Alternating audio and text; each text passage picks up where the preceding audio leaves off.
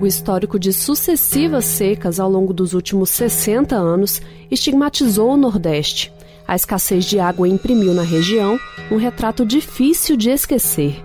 Mulheres andando a pé por longas distâncias sobre o solo rachado, com latas de água na cabeça. Crianças desnutridas, sentadas em frente a casas de pau a pique, com barrigas proeminentes e desproporcionais aos corpos franzinos, vestidas com roupas simples, surradas e encardidas, em contraste com a pele muito queimada de sol.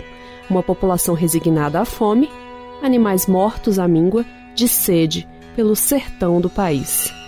A seca que aflige o Nordeste há anos, ao mesmo tempo que se repete, se espalha pelo país, em parte pela situação climática em que o Brasil se encontra e, em parte, pelo mau gerenciamento dos recursos hídricos disponíveis.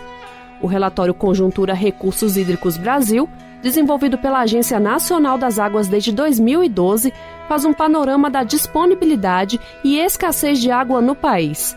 A última publicação, com dados de 2017, foi editada em dezembro de 2018 e mostra que o semiárido brasileiro, que abrange estados do Nordeste e Sudeste, é a região mais crítica do país quando se fala em demanda por recursos hídricos. O resultado disso é que, dos 38 milhões de brasileiros assolados com a seca em 2017, 80% vivem na região Nordeste. Também foi a seca a responsável pelo decreto de estado de emergência ou de calamidade pública em mais da metade dos municípios brasileiros, como aponta o estudo. O produtor rural Robério Mota conhece essa realidade de perto.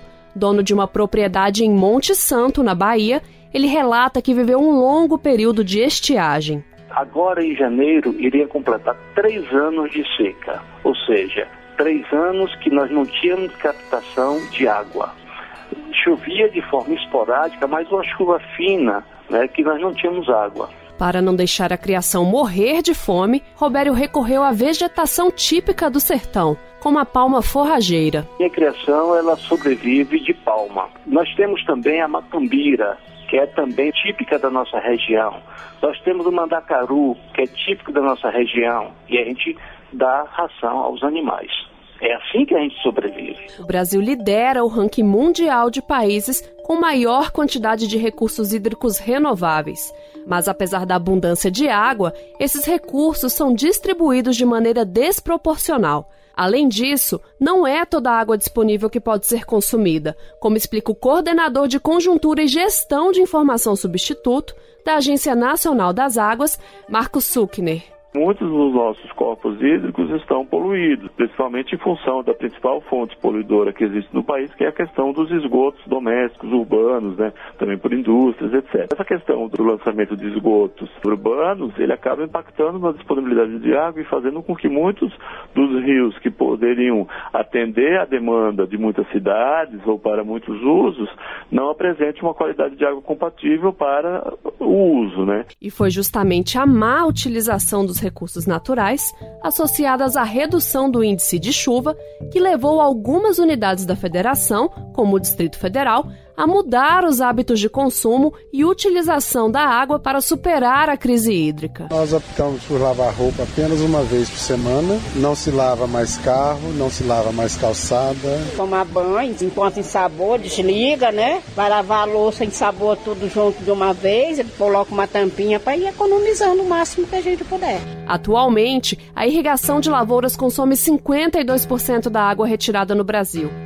23% são destinados ao abastecimento humano e 9% ao suprimento da indústria.